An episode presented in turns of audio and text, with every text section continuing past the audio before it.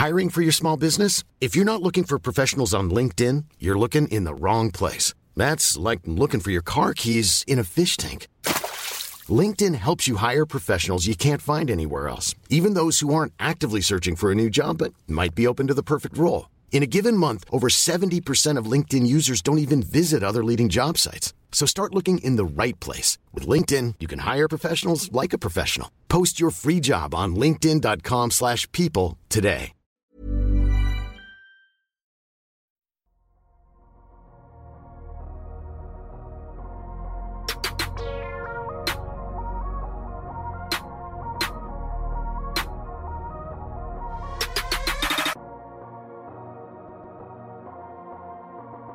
Salut à tous, c'est Adrien. Juste euh, un petit rappel pour cet épisode un peu spécial. Je me soustrais au rôle euh, qui d'habitude incombe Ben, mais il est un peu occupé. Donc aujourd'hui, c'est moi qui, qui suis chargé de vous dire que c'était un replay de live YouTube que vous allez pouvoir euh, écouter, qui nous sert de podcast cette semaine. On était en live ce dimanche. N'hésitez pas d'ailleurs, si vous l'avez raté, à nous suivre notamment sur Twitter où on annonce tout ça. On a parlé de beaucoup de choses, donc avec Ben qui était de la partie, il y avait aussi Tom et Constant. On a essayé de pas tirer de conclusions trop rapides sur ce début de saison, mais on a commencé à parler euh, des sujets, évidemment, avec les Lakers, avec les Sixers, on a parlé euh, des Nets, on a parlé de beaucoup d'équipes hein, finalement. Beaucoup d'équipes qui ont été citées, on a aussi échangé avec vous, donc on remercie évidemment euh, ceux qui sont passés. Et puis donc, comme je le disais, n'hésitez pas à nous suivre sur Twitter bien sûr, sur YouTube évidemment. Et puis, comme d'habitude, à nous retrouver sur toutes vos plateformes de podcast préférées. Apple Podcast, Podcast Addict, Spotify, vous êtes toujours les bienvenus.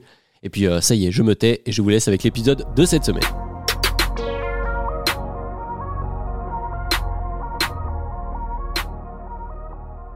On va pouvoir démarrer les gars, sachant que aujourd'hui, euh, chers viewers, je vais parler comme un mec sur Twitch, on attend vraiment vos questions parce qu'on part vraiment sans euh, sans filer quoi. Aujourd'hui, on va, l'idée, c'est un peu d'interagir avec vous, donc vous pouvez poser vos questions, etc. Même si vous pouvez comprendre que dans les premières minutes, on va peut-être lancer un, sujet d'actualité, disons, peut-être sur euh, les Lakers ou les Sixers, les deux équipes qui font beaucoup parler.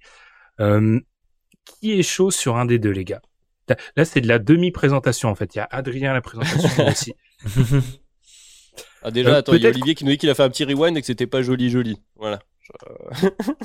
ah, désolé. Ça a parlé de K-pop. c'est vrai, ça. Euh, bah, écoutez, moi je peux, vas-y, je peux partir moi si vous voulez sur le sujet Lakers parce que c'est un sujet qui a beaucoup fait parler, euh, forcément. Euh, comme d'habitude les Lakers, là je vois tout de suite que ça démarre d'ailleurs dans le chat, donc on parle trop d'eux par rapport à ce qu'ils méritent, nous dit Dr Guru. Effectivement, peut-être un peu, mais bon, c'est les Lakers, ça fait partie du paysage NBA, c'est toujours comme ça. Bon, pour ceux qui nous suivent sur Twitter, ont peut-être vu, hein, j'ai laissé un petit message, mais, mais je vais réitérer ça. C'est Russell Westbrook qui, qui concentre toutes les critiques, comme d'habitude, j'ai envie de dire, parce que de toute façon, c'est un personnage clivant.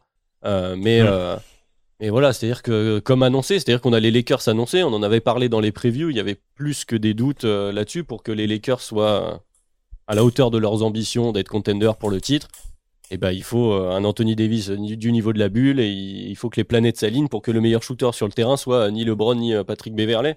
Ce qui n'arrive pas, c'est-à-dire que Westbrook fait du Westbrook. Alors oui, il a déjà fait mieux, effectivement, mais en termes de, comment dire, de type de jeu, il fait que ce qu'il a toujours fait et euh, l'équilibre, de l'effectif n'est pas, bon pour lui et donc euh, globalement, bah, c'est pas bon, mais on l'avait vu venir. Il se passe ce qui, ce qui était prévu et donc les fautifs sont pas nécessairement, même si en partie, hein, les joueurs sur le terrain. Mais à un moment donné, il faut se poser la question de la construction de cet effectif qui est, est mauvais, tout simplement. C'est une équipe qui a beaucoup trop de questions en fait. Il y a beaucoup trop de questions et comme comme vous l'avez dit hein, un peu en off, enfin à partir du moment c'est plus en off maintenant, bah oui. Mais tu vois, à, partir du moment où le, LeBron James est ton, est vraiment ton meilleur shooter et tu appelles des, des systèmes de shooter pour lui, ça, ça devient vraiment euh, très compliqué, sachant que tu normalement tu ne devrais pas avoir à lui enlever euh, la balle des mains. Après, encore une fois, LeBron James, voilà, ce que euh, le joueur vieillit et ce dont tu avais besoin à côté de lui pour être très bon il y a cinq ans, c'est plus ce dont tu as besoin, tu as besoin de plus, parce qu'il y a des choses que lui faisait qu'il ne fait plus. Donc du coup, peut-être que c'est aussi toute l'équipe, vraiment tout le roster à penser, mais ils ont une marge de manœuvre tellement fine que voilà, en dehors des, signatures au minimum, c'est quoi le retour de Kendrick Nunn et euh, euh, comment il s'appelle Walker en fait qu'ils ont signé. Sinon c'est que des minimums et des, des trades. Et même Patrick Beverly, tu vois, qui est arrivé, qui est un peu censé être la, recrue un peu euh, un peu qui emmène du lien et qui fonctionne bien, par exemple avec LeBron, il est pas forcément très bon, quoi. Constant. Voilà. Alors. non, voilà, bah moi je vais pas. Enfin voilà, vous, vous me connaissez, moi je suis un très grand fan des Lakers, lol, donc je me je me réjouis de leur début de saison en 0-2. Euh, non, alors c'est, j'ai vu une news passer, je crois que c'est Tony Jones euh, qui travaille pour euh, le Jazz de The Athletic. Apparemment, il y avait un deal qui était centré autour de Mike Conley, qui était envoyé aux Lakers. Mike Conley partait aux Lakers et les Lakers l'ont refusé. Alors je ne sais pas euh, la véracité de ce que dit Tony Jones, mais si c'est lui qui balance l'info, c'est que ça semble être à peu près sourcé. Et du coup, je me pose l'interrogation de savoir déjà qu'est-ce que les Lakers auraient envoyé si c'était pour récupérer Mike Conley et pourquoi ils ont refusé. Non, mais après sur le début de saison des Lakers, bah c'était prévu quoi. C'était euh, on regardait l'effectif et on s'est dit bah ils sont à leur niveau quoi globalement. Donc il y a rien de surprenant sur ce que font les Lakers. non, c'est la perte de Constant. ah non, je suis là. Ah, ah non, bah, ça t'a coupé au niveau de la, de, à la phrase quand t'as commencé sur le début de, de la punchline. Vas-y. Ah mais voilà, ça, ça, on, me, on me censure quand je parle des Lakers, c'est terrible. Non, non, mais c'est le début de saison euh, attendu. Quand tu regardes l'effectif, quand tu vois les limitations de l'effectif, il n'y a rien de surprenant. Euh, Anthony Davis euh, joue à un bon niveau, mais il y a déjà y a déjà eu un retour au vestiaire pour Anthony Davis cette saison. Je pense qu'on pourrait faire des comptes d'Anthony Davis au vestiaire. Tu ferais faire des comptes sur la saison. Euh, pourcentage à 3 points, c'est quand même assez catastrophique. Et le pire, c'est qu'ils en tentent une, une chier plus 12. Je crois qu'ils sont à plus de 40 tentatives à 3 points face aux Clippers, alors qu'ils en mettent 10, quoi. Euh, donc voilà, euh, Lonnie Walker est intéressant sur le match face aux Clippers. Défensivement, il y a quelques bonnes séquences. On va pas non plus tout jeter euh, à la poubelle, mais c'est vraiment très très très limité. LeBron James, en fait, on voit le déclin de LeBron James dans le fait que son nombre de tentatives à 3 points augmente chaque année il va plus autant provoquer sous le cercle, il drive moins, il se contente de jouer au large. Ça, pour moi, c'est le vrai déclin de LeBron. Après voilà, Russell Westbrook, euh, moi je suis fan d'OKC, donc ça me peine de le voir dans cet état-là, mais tout lui mettre sur le dos, euh, non, non. Et quand on voit que euh, Rob Pelinka dit, moi mon effectif, je bouge rien avec Thanksgiving, avant Thanksgiving, bah je suis en mode, gars, tu sais que dans un mois, tu peux être déjà, tu peux déjà avoir pris beaucoup de retard sur le reste de la concurrence à l'Ouest. Je vais rebondir sur... je comprends, ah, vas-y, vas-y, vas-y, vas-y. Bah, en fait, moi, je comprends ce qu'il, je comprends ce qu'il veut dire quand il dit qu'il bouge rien avant Thanksgiving, parce qu'au final, peut-être que si tu vois que à Thanksgiving, t'as pris beaucoup de retard, qu'est-ce que tu vas envoyer deux pics pour récupérer deux role-players, quoi, tu vois? Ouais, c'est possible. Possible. Après, faut voir euh, qui est disponible, parce que bon, il y a, y a toujours cette arlésienne Buddy Hill plus euh, Miles Turner, mais euh, est-ce que ajouter ces deux joueurs-là, ça, ça fait vraiment franchir un palier à ces Lakers ou non? C'est pour ça, je... ce que disait Tom, c'est que tu passes pas un vrai palier, du coup, à quoi bon euh, pull de trigger un arbre Et vas-y Ben, parce que ça fait trois fois qu'on te coupe la parole. non, je, je, réagirais juste, alors que ma connexion aussi n'est pas très bonne, donc peut-être que je vais passer en mode fantôme et qu'il y aura plus que Adrien et Tom. Je vais rebondir sur ce qu'a dit Constant. Moi, ça m'a choqué sur plusieurs séquences dans le match contre les Warriors. LeBron est au large et il y a une fois, il est contre Wiseman et j'ai eu des, je sais pas, souvenirs de finale NBA et il attaque pas Wiseman en fait. Il mm. se contente de prendre un 3 et d'un côté, je pense qu'il subit euh, le manque de de spacing autour de lui parce que clairement si les Browns pénètrent là l'aide va venir parce qu'il y a des joueurs autour autour qui sont pas compétents. Mais d'un autre côté je me dis c'est aussi les Browns qui sur le premier pas est moins est moins décisif et pour ce qu'a dit Tom du coup c'est pour ça où pour moi quand je lis beaucoup ah autour de les Browns faut des shooters je suis pas sûr que ça soit bon en 2022 et si je pousse le raisonnement un peu plus loin je suis en fait, pour moi, les Lakers, ils ont construit l'équipe dans l'idée, et c'est là où on se trompe un peu. Oui, on dit l'Anthony Davis de la bulle, c'est plus trop lui, mais ils ont aussi, ils réfléchissent encore avec le LeBron de la bulle. Et je suis désolé, ouvrons un débat qui ne pas apparemment pu ouvrir. LeBron aussi, sa bulle, elle est sur ces trois dernières années, c'est aussi un une étoile filante, c'est-à-dire ça reste un joueur top 10 NBA, mais sa bulle est aussi exceptionnelle au vu de ce qu'il fait récemment, notamment sur euh, la l'explosivité, etc. Ah bah c'est une question là qui est posée dans le chat, je vais relancer dessus parce que je vois là ça, le, débat LeBron euh, euh, enflamme les foules. Je passe sur les punchlines sur la connexion qui part aussi bien que le début de saison des Lakers que j'ai lu. Je salue cette punchline. Mais, euh, mais voilà, il y a Olivier qui nous demande si le problème c'était LeBron et quels critères faut-il maintenant pour jouer à ses côtés? C'est un peu la question qu'on est en train de se poser. Ben, tu soulignes la bulle, où c'était aussi un moment où, euh, pour un joueur vieillissant comme LeBron, euh, pardon, c'était c'est quand même c'était quand même confort de, de, pouvoir jouer dans la bulle mine de rien. Il est même s'il est voilà, il est moins explosif maintenant. Voilà, il va moins jouer les, les, les adversaires au drive, etc. Il était c'était un peu plus simple, mais effectivement il y a question de qu'est-ce qu'on fait parce que avant tu mettais LeBron James dans un effectif, tu avais une équipe contender, point barre. C'était assez simple. Bon, on n'en est plus là. Euh, maintenant, il faut, il faut se rendre à l'évidence. La question aussi que je me pose, puisque c'est un débat qui a été soulevé quand on parlait de la construction de l'effectif, c'est euh, le fameux LeGM, donc la fameuse, euh, la fameuse influence de LeBron dans les constructions d'effectifs. Bon, est-ce que lui aussi la vise maintenant le fait d'être contender? Est-ce que moi, j'ai de plus en plus cette impression que bon, il va aller chercher son record de, de le record de cage et puis après, on verra bien où ça nous mène, quoi. Ouais, bah. Franchement, franchement, je sais pas.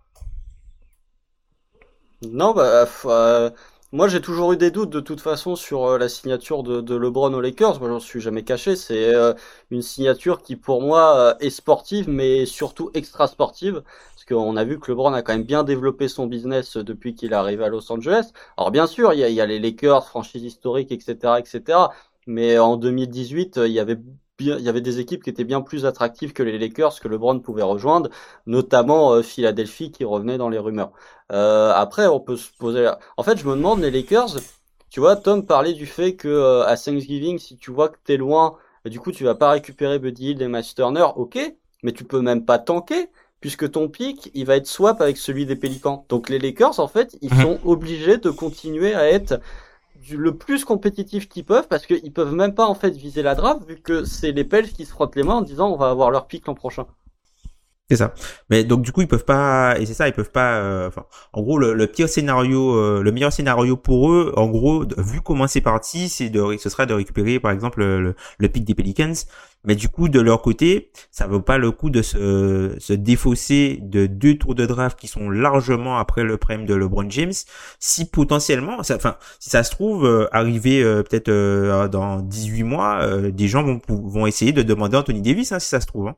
Mm. On n'est pas à l'abri de ça. Alors oui, LeBron James a prolongé et il y a, une, chose qui est assez bizarre, euh, par exemple, euh, par rapport à Los Angeles cette année, c'est que d'habitude, Los Angeles, pour, enfin les, Lakers, du moins, ils ont souvent une, euh, un calendrier en fait qui est plus dur en deuxième partie de saison pour ne pas être en confrontation avec les matchs en télé de NFL. Enfin, pour que ça joue pas en NFL quand eux, ils ont donc la plupart de leurs grosses affiches sont généralement en deuxième partie de saison. Mais là, en fait, la conférence ouais, c'est tellement relevé qu'en fait, ils ont plus de marge. Et comme ils font pas partie des tops équipes vraiment de la conférence, ben, quand tu regardes leur calendrier du début de saison, ils ont pas d'adversaire facile et ils pourraient vraiment partir, euh, je sais pas moi, en, en 2-8 ou quelque chose comme ça, quoi, sur leurs 10 premiers matchs. Hein. Ouais, ouais. Mais ça les empêche pas d'avoir 27 matchs en antenne nationale cette année, quoi. LeBron James. LeBron James. À quel point les gars on suragit pas un peu parce que et oui je suis un fantôme pour ceux qui nous regardent sur YouTube maintenant. Euh, LeBron a 28% à 3 points, Lonnie Walker à 18%, Patrick Beverley à 18. Euh, à quel point on suragit pas dans les deux matchs, c'est-à-dire que pour moi, je suis pas encore prêt à les enterrer et à me dire que c'est une équipe hmm. qui euh, c'est une équipe qui a quand même alors j'entendais ça dans je sais plus quel podcast. Si on démarre la saison en disant les Lakers font 2-0, font 0-2 en jouant les Warriors et les Clippers, en soi c'est pas c'est pas fou. Alors sur l'aspect l'aspect il y a quelques il y a des choses à redire, mais effectivement le leur début de saison est compliqué, mais je pense que l'attitude choque un peu et oui il y a y a des dysfonctionnements, mais on n'est plus trop choqué avec cette équipe là. C'est-à-dire que on a bien conscience maintenant que cette équipe-là ne joue pas l'avantage du terrain. Enfin, moi, j'ai pas vu vraiment de preview on leur donnait l'avantage du terrain. C'est peut-être le, body language qui choque un peu, mais en soi, on n'est pas trop. C'est pas une révolution ce qui se passe actuellement. Ouais, non, mais je suis d'accord. C'est un peu ce que je disais. C'est-à-dire qu'on a ce à quoi on pouvait s'attendre. Comme tu l'as dit, vu les adversaires, le, bilan, il est pas catastrophique. Alors évidemment, là, on est au bout de deux matchs, donc on est déjà en train de commenter, mais tirer des conclusions sur l'ensemble de la saison, euh, euh, comme vous disiez, je pense que c'est un peu rapide. On finira par les retrouver. Oui, c'est dense à l'ouest, mais euh, voilà, il y a d'autres, il y a d'autres retards à l'allumage. Il y a d'autres équipes où il y a des questions qui se posent encore. Bon, le, finalement, cet effectif, même s'il y a plein de, plein de joueurs un peu euh, particuliers, il a été relativement remanié. Donc, on peut se dire que il y a une petite période de rodage quand même globalement pour s'habituer, surtout dans cette configuration particulière avec voilà Westbrook, LeBron James, Anthony Davis. C'est particulier pour jouer avec eux par rapport à ce qu'on retrouve dans la plupart des équipes offensivement en, tout cas parce que Constant l'a dit, défensivement ils font des bonnes séquences. Donc voilà, on peut, on va peut-être pas tirer la sonnette d'alarme tout de suite et c'est aussi peut-être ce qui justifie la déclat de Rob Pelinka dont tu parlais Tom, de dire attendez, laissez-leur quelques mois avant de, de, de, voir si on doit tout péter ou non quoi. Vous pensez que Westbrook il se fait les croiser s'il reste sur le banc? Aïe aïe aïe. La parole est à la défense, Constant. non, moi, enfin, moi je l'avais dit de toute façon au moment où il avait été échangé à Los Angeles, c'était au moment de la draft. Il y a un an, moi je l'avais dit direct, j'avais dit c'est une mauvaise idée pour les deux parties, donc euh, je vais pas me changer d'avis. Mais là, c'est triste de voir la, fin de carrière de. Franchement, c'est la fin de carrière de Westbrook. Là, c'est. Euh, on se faisait la réflexion avec les, les membres de l'équipe War Thunder. Si jamais il venait à être tradé, ou même l'an prochain quand il sera free agent, quelle franchise est susceptible de le récupérer? Bah, Il a le problème d'être le, hein. le, mauvais profil, euh, parce que c'est un gars qui va soulever ton plancher assez rapidement pour une équipe pas très bonne, donc euh, vu qu'on est quand même dans des, dans des courses au tanking euh, récemment, t'as pas trop envie, et si en plus t'es dans le moment où tu veux commencer à gagner des matchs, bah, t'as as envie généralement de donner la balle à ton nouveau, à ta nouvelle pépite, voilà, qui va être ton, ton initiateur principal. Et euh, Westbrook n'est pas un joueur sans la balle, donc euh, malheureusement pour lui. Euh, les Hornets. Non, mais les Hornets, la mais on va pas en parler là. Les Hornets, c'est ma théorie. La filiation Jordan Brand, Jordan qui a toujours aimé Westbrook, etc. Je, je, je, vois, moi, pour répondre à la question de Constant, les Hornets. En plus, ils sont, ils sont désespérés. Contre quoi? Contre Rosier, contre Rosier et, et Gordon et Ah non, non, pas un échange. À la fin du contrat de Westbrook. Ah ok, ouais. Dans un an, quoi. Oui, quand les Hornets sont encore au bas-fond. Quand les Hornets sont bah récupérés Victor Wembanyama par je ne sais quel miracle, euh, par je ne sais quelle enveloppe froide, mais c'est... Euh. Bon, ça nous fait un quart d'heure sur les Lakers. Vous voulez changer de sujet ou pas? Ouais, ouais, ouais. On peut parler. Est-ce que, est-ce on va la faire un peu à la first take. Est-ce qu'on doit s'inquiéter pour les Sixers, du coup? Doit-on s'inquiéter? Non. Plutôt pour un Embiid peut-être. Mais sinon, euh, les Sixers, voilà. Enfin, ça, ça, a été difficile. Enfin, les adversaires ont été euh, difficiles pour eux en début de saison. Voilà, c'est une équipe qui a rajouté quand même pas mal de pièces euh, à l'intersaison. Faut attendre un peu que que ça que ça fit un petit peu, mais enfin, pas, moi je suis pas inquiet pour eux. C'est vrai que le, démarrage n'est pas idéal, mais un peu un beat que j'ai trouvé un peu non après ben, Doc Rivers a sorti que oui qu'il avait eu des problèmes euh, du coup à la voûte plantaire cet été. Donc euh, peut-être que c'est un truc qui, qui, le gêne encore un petit peu, mais pas d'inquiétude. Après, c'est bizarre de voir Arden prendre autant de mid-ranger. Ça, moi, ça me choque. ça me choque un peu de le voir euh, prendre autant de mid-ranger. Mais bon, après, c'est peut-être le nouveau Arden, écoute. Hein. La constante, elle a un avis. Hein. Oui, oui, bah, bien sûr, j'ai un, oui, j'ai un, avis sur beaucoup de choses. Mais euh, non, non, je suis pas, je suis pas particulièrement inquiet sur euh, sur les Sixers parce que, bon, hormis la défaite là cette nuit contre San Antonio qui est vraiment chum, euh, faut regarder les adversaires. Ils se font taper par les Celtics à domicile. Bon, c'est pas déconnant. Mm. Ils se font battre par les Bucks sur un. De gens. Ouais, ça arrive, ça va arriver à beaucoup de gens euh, cette saison. Et ensuite, ils se font euh, taper par les Bucks sur un tir quasi au buzzer de Wes Matthews, si je dis pas de bêtises, parce que Tobias Harris euh, ressort pas sur le tir à trois points. Bon, ils se font pas non plus exploser de 15 points, quoi. C'est, tu joues mm. globalement ce qui était les deux meilleures équipes de la conférence Est l'an dernier, avec le hit peut-être, et tu perds. Mm. Bon, au premier match, tu te fais un peu éclater. Deuxième match, tu perds au, au quasi buzzer c'est pas c'est pas déconnant. Là où, où, moi je suis plutôt inquiet, euh, je suis content de retrouver un James Harden avec un niveau euh, largement correct. Là où je suis un peu inquiet, c'est c'est Joel Embiid. Euh, j'ai pas son pourcentage de réussite sur les jumpers l'an dernier, mais cette année, j'ai l'impression qu'il met pas un jumper. Et même dans, dans le comportement, je trouve que défensivement, il y a des replis défensifs où il n'est pas forcément là. Il se plaint souvent auprès de l'arbitrage. Il, il, fait un petit peu une James Harden aux Rockets, quoi. C'est vraiment, c'est si j'ai pas mes coups de sifflet, euh, le repli défensif, euh, il n'y a pas grand, il y a pas grand chose. Après, on peut parler aussi du back court, euh, du back court des Sixers qui se fait exploser défensivement. Défensivement, C'est une catastrophe. Euh, même les nouveaux arrivants, faut leur laisser un peu de temps, mais Anthony Melton, euh, globalement, euh, c'est comme Ben et moi, c'est un peu un fantôme sur ses premiers matchs des Sixers. Daniel House, j'aime beaucoup sa coupe de cheveux, mais il est quand même pas très utile. PJ Tucker met pas un panier dedans, donc je suis pas inquiet parce que ça va se mettre en place, mais peut-être sur le comportement de Joel Embiid, je me dis, tu débutes la saison, tu commences comme ça, ah, c'est pas la bonne entame en tout cas. Ouais, après, euh, sa coupe, n'est pas terminée, hein, Vas-y Tom, pardon. Sa coupe n'est pas terminée, Daniel House. Il a d'un côté, une presse de l'autre côté, c'est n'importe quoi. Mais c'est vrai, le point capillaire, c'est toujours très important chez Dunk Hebdo. Hein. Tu as bien raison. Et d'ailleurs, et, et, le, bruit sur le cercle, les gars, les Sixers, c'est pas possible. Ah, c'est le meilleur. C'est beaucoup trop fort. C'est le meilleur. C'est beaucoup trop fort. C'est beaucoup trop fort. Débat parallèle, euh, votez si vous êtes pour le volume très très élevé au niveau du cercle euh, dans la diffusion Sixers euh, ou pas. C'est le, grand, le grand sujet de Tom cette semaine. Mais ouais, pour recentrer sur le, terrain, il y en a Amine dans le chat qui parlait, qui disait effectivement, Joel Embiid, il a tendance régulièrement à être un, diesel, à commencer ces saisons doucement. Est-ce qu'on va quand même, il y a un petit point d'interrogation sur il s'est donné comme un malade l'année dernière, il n'a pas eu son MVP et puis ça s'est pas super bien fini. Est-ce que mentalement, il va être assez costaud pour essayer de refaire ça cette année? Mais en, termes d'inquiétude, ouais, faut, soyons modérés, je pense. Pareil, on fait partie des équipes, vous, l'avez de toute façon bien dit, hein, qui ont été euh, remaniées, qui visent la post-season. On commence doucement. Quand même, si on retrouve un James Harden comme ça, qui a l'air quand même. Alors oui, en défense, bon, euh, voilà, bon, James Harden, on le connaît. Euh, mais, en attaque, on a retrouvé quand même un James Harden plus tranchant par rapport à ce qu'on a vu l'année dernière, et ça peut être que du positif si, si Joel Embiid, épargné par les blessures, retrouve retrouve son niveau. On va pas s'inquiéter tout de suite. Après, je vais quand même euh, citer Amine, puisque il n'est pas là en vocal, mais il a quand même une, très bonne punchline. J'espère surtout qu'on s'inquiétera vite pour Doc Rivers. Je pense que c'est à peu près euh, le sentiment partagé un peu partout euh, dans, la Rivers, Aïe aïe aïe aïe aïe. Rivers, quand il fait jouer Montrezl à la place de Paul Reed, là, c'est encore du grand Doc Rivers. Ça. Ouais, mais après c'est pas étonnant en vrai. C'est pas étonnant. Hein. Non non, mais Rivers, après... il ouais. Après, moi, je, je, tu vois, je, pour déteste la... donc euh, c'est euh, c'est ah. aussi. Par, par, par, rapport au par rapport par, par rapport au côté euh, sixième homme devant euh, devant Denis Schroeder, c'est ça? Ouais, c'est ça. C'est c'est en fait mon Montrezarel, il a été, euh, on aurait dû créer le meilleur septième homme de l'année. Et là, pour le coup, on l'aurait donné à Montrezarel, mais euh, meilleur sixième homme, c'était Denis Schroeder. Non, et puis ce côté, enfin c'est moi, c'est un, un, type de joueur que j'aime pas, euh, Montrezarel globalement. Comme ça, on t'a pas entendu sur les Sixers.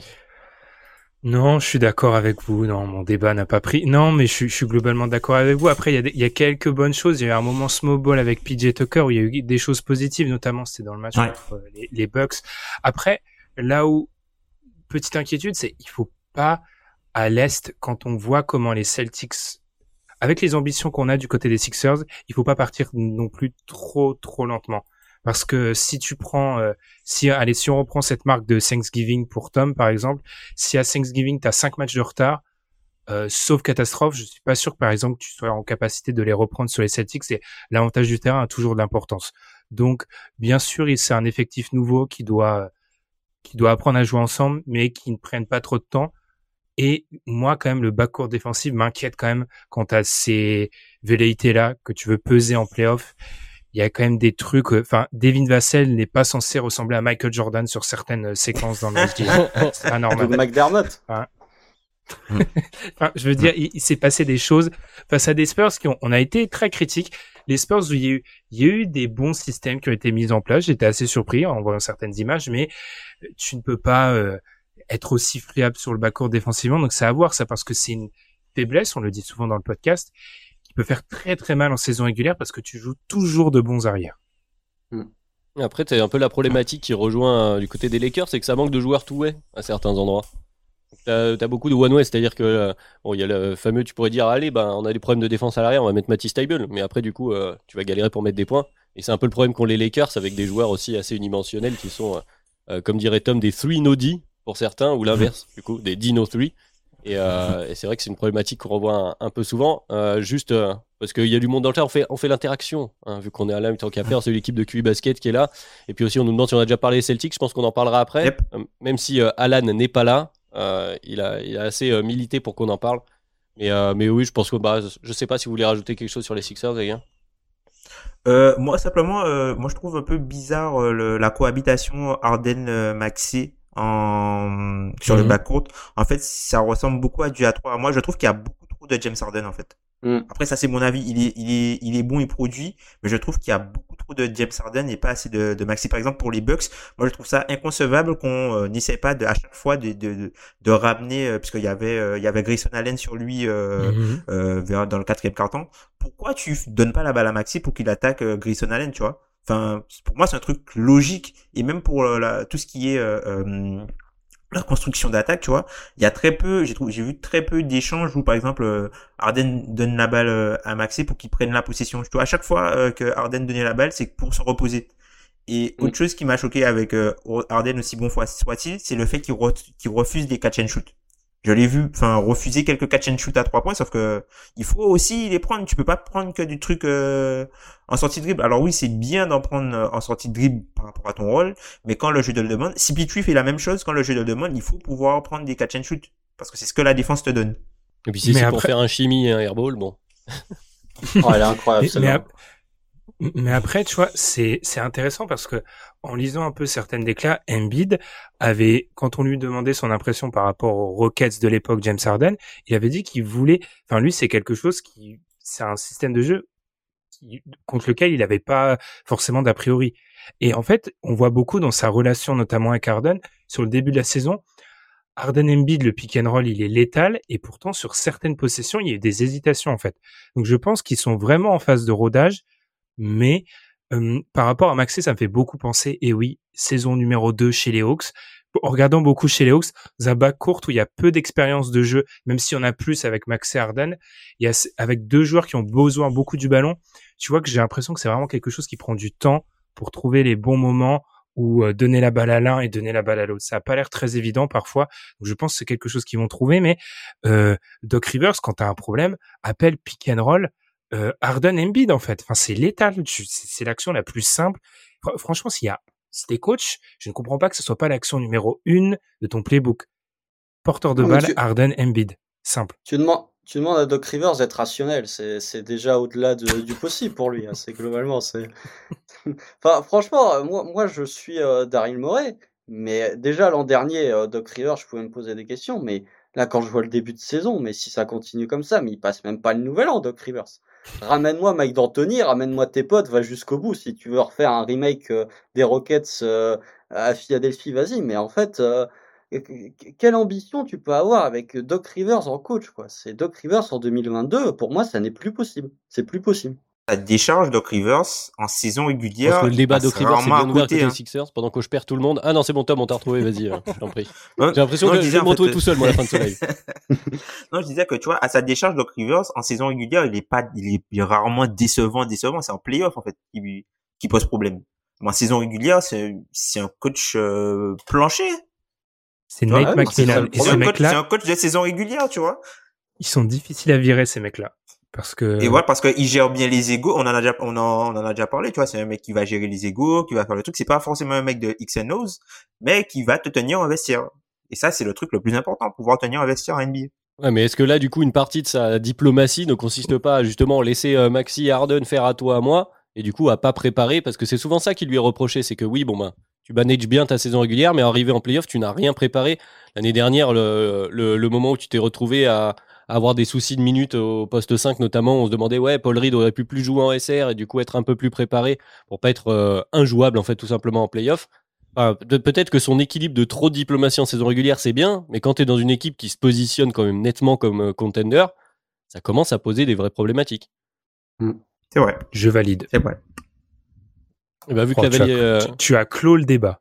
Magnifique. ouais, voilà, c'est parfait. Comme ça, ça nous permet d'enchaîner un petit peu parce que je trouve qu'on va passer un bon moment si on fait un quart d'heure par, par équipe.